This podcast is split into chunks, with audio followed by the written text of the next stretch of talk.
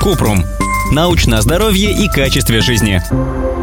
Нужно ли делать УЗИ и контролировать уровень гормонов после того, как сняли внутриматочную спираль? Кратко. Обычно после удаления внутриматочной спирали нет необходимости делать УЗИ и сдавать кровь на гормоны. Но это решается индивидуально. Когда гинеколог удалит спираль, он расскажет, какие обследования вам нужно пройти. В редких случаях УЗИ проводят перед удалением внутриматочной спирали, если ее нельзя убрать обычным способом. Например, если нити спирали переместились внутрь матки или спираль застряла в стенке матки.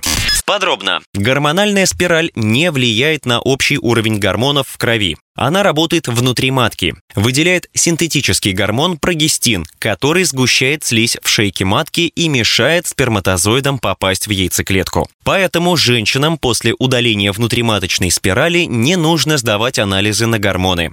Подробнее о том, как она влияет на здоровье женщин, мы писали в статье «Может ли спираль провоцировать появление лишнего веса?». Также у гинекологов нет рекомендации о том, что всем женщинам после удаления внутриматочной спирали нужно делать УЗИ. Но гинеколог может назначить его по другим причинам. Например, чтобы уточнить, беременна ли женщина. Гормональная спираль может оставаться в матке до 5 лет, и обычно удалять ее легче, чем установить. Для этого гинеколог использует щипцы. Он захватывает нити спирали и осторожно тянет за них. Гибкие рукава спирали складываются вверх, и она скользит через отверстие шейки матки. Весь этот процесс обычно занимает несколько минут. Еще проще удалить внутриматочную спираль во время менструации. В этот период шейка матки смещается ниже и немного расширяется. Во время удаления спирали могут возникнуть легкое кровотечение и спазмы, а в редких случаях ее бывает сложно извлечь. Если при осмотре гинеколог обнаружил, что нити спирали не видно,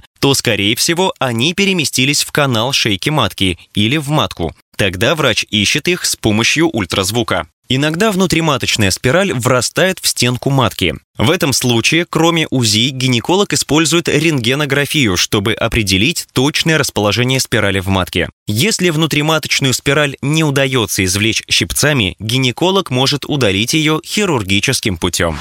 Ссылки на источники в описании подкаста. Подписывайтесь на подкаст Купрум, ставьте звездочки, оставляйте комментарии и заглядывайте на наш сайт kuprum.media. Еще больше проверенной медицины в нашем подкасте без шапки. Врач Врачи и ученые, которым мы доверяем, отвечают на самые каверзные вопросы о здоровье. До встречи!